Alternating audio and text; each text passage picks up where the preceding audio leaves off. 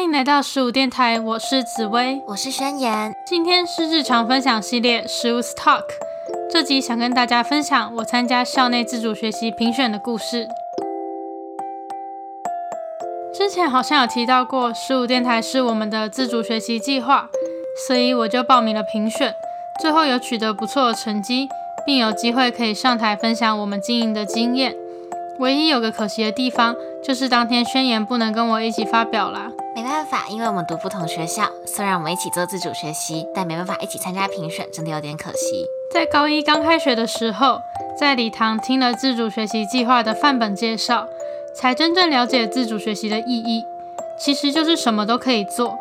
后来意外的得知有人用 YouTube 频道申请特殊选材上榜，所以就决定要利用这段时间来经营 Podcast，讲回来评选的事。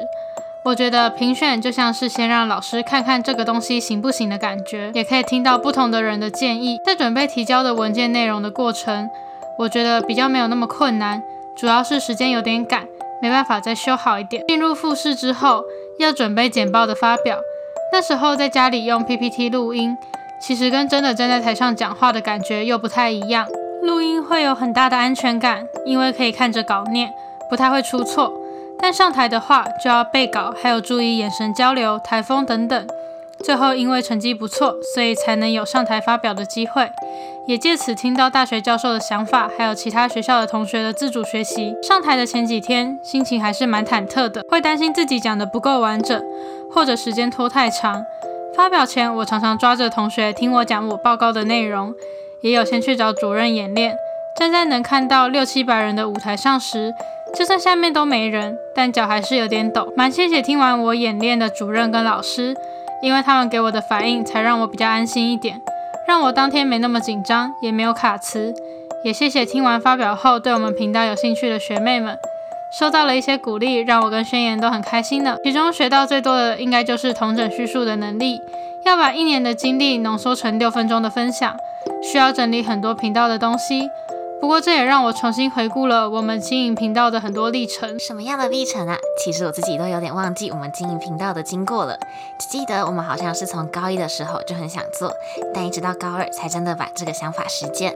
我们高一的时候只有先试做看看，产出了三集上架在 YouTube，到暑假才开始认真研究怎么上架到 Podcast 的串流平台。我们原本的音质实在太差了。所以一开始做的几集就没有上架在现在的频道上，但我们后来利用了工具来隔绝口水音、换气之类的杂音，原理大概跟一般歌手录音室一样，麦克风前面会有个罩子来隔绝。改善这些问题后，我们才比较认真的开始经营 Podcast。那你会推荐现在还是高一的人之后参加评选吗？其实只要有内容的话，高一高二都可以参加哦，而且好像大部分的学校都会举办。我很推荐大家可以参加，除了能获得一次经验外，也能让老师还有教授看看你的自主学习，从中了解自己需要改进的地方。大家都可以去试试看哦。还有一个部分我很好奇，你刚刚说可以听到大学教授的想法，到底怎么样的自主学习是教授们会喜欢的呢？我自己总结下来的感觉是，现在大学教授蛮重视多元整合的能力，在一个历程的呈现上，可以融合不同领域去做表现。再就是合作能力、计划完整性以及是否能与未来连接等等，大家也可以靠这个方向去做发想哦。在做完这次发表后，我发现很多人其实不知道自己的自主学习要做什么。我观察身边的同学后发现，大部分的人都还是利用这两堂课来读书居多。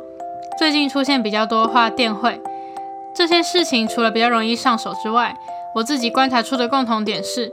这个计划会是循序渐进的，并且最后会有一个明确的结果，比如读第二外语英文，可以去考检定取得一个成绩，而画画最后会产生作品。像我们做 podcast，我们的成果就是节目的音档，所以我蛮建议大家可以将计划设计成最后能产出一个成果，能让看的人很清楚你在做什么的。可以设计成大型的计划，但不要设计很虚无的目标。至于要做什么内容，我觉得应该要看看你对什么东西有兴趣，做自己有兴趣的事是最重要的。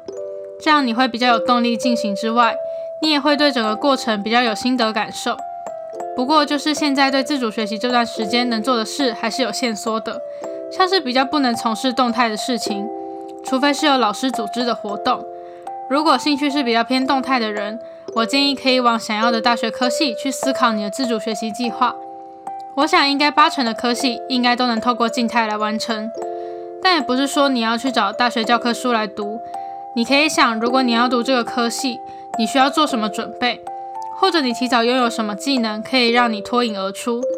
再来就是可以参加一些学校设计的课程等，这是最直接能学校东西的方式。总结来说，先思考自己想要做什么，再来做计划。不要对于计划胆怯，先写计划做了再说。你做了之后才知道行不行，实际行动之后，你也会得到一个经验，怎么样也不太亏。高中很短，其实没那么多时间给我们踌躇。当然，我还没有考过大学，所以以上都是我自己的想法，提供给正在迷惘的人一个参考的方向。你说不要设定很虚无的目标是什么意思啊？感觉我们频道一开始的目标也很虚无啊。我的意思是说，要尽量可以量化你的目标，比如你的学习目的是把英文学好，那到底怎么样才能算是学好呢？像我们的学习目标是长久经营 Podcast。我们的量化数据就是我们有按时的更新，还有我们上架的集数也能作为评判标准。那参加学校设计的课程跟自己设计自主学习计划会有很大的不同吗？你觉得哪一种比较有帮助呢？我自己没有参加过学校开设的微课程，我一直都在做跟 podcast 有关的筹备工作，所以不能很武断的说哪一个一定比较好。但就我自己的感觉，如果上微课程，会有人帮你安排这节课应该要做什么，你也会有比较明确的内容可以书写。所以比较不善于规划的人，可以去看看有没有你有兴趣的微课程来参加，比较不会浪费两堂课的时间。如果学校开设的微课程没有你感兴趣的内容，你也知道自己对什么有兴趣的话，不妨就试着自己规划你的学习计划吧。自己做计划的好处就是比较有弹性，你可以按照自己的步调来达成你的目标。但我建议要自己做自主学习计划的人，可以在寒暑假就先规划好自己这学期要做的内容，才不会不知所措又浪费了好几个礼拜。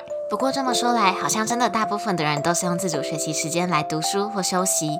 我想应该是因为短短两节课的时间，能做的事情其实不多吧。像我们在自主学习课，只能写剧本跟剪辑，假日的时候还是得额外花时间录音。那对于不想额外花时间的人，你觉得可以定什么样的自主学习计划呢？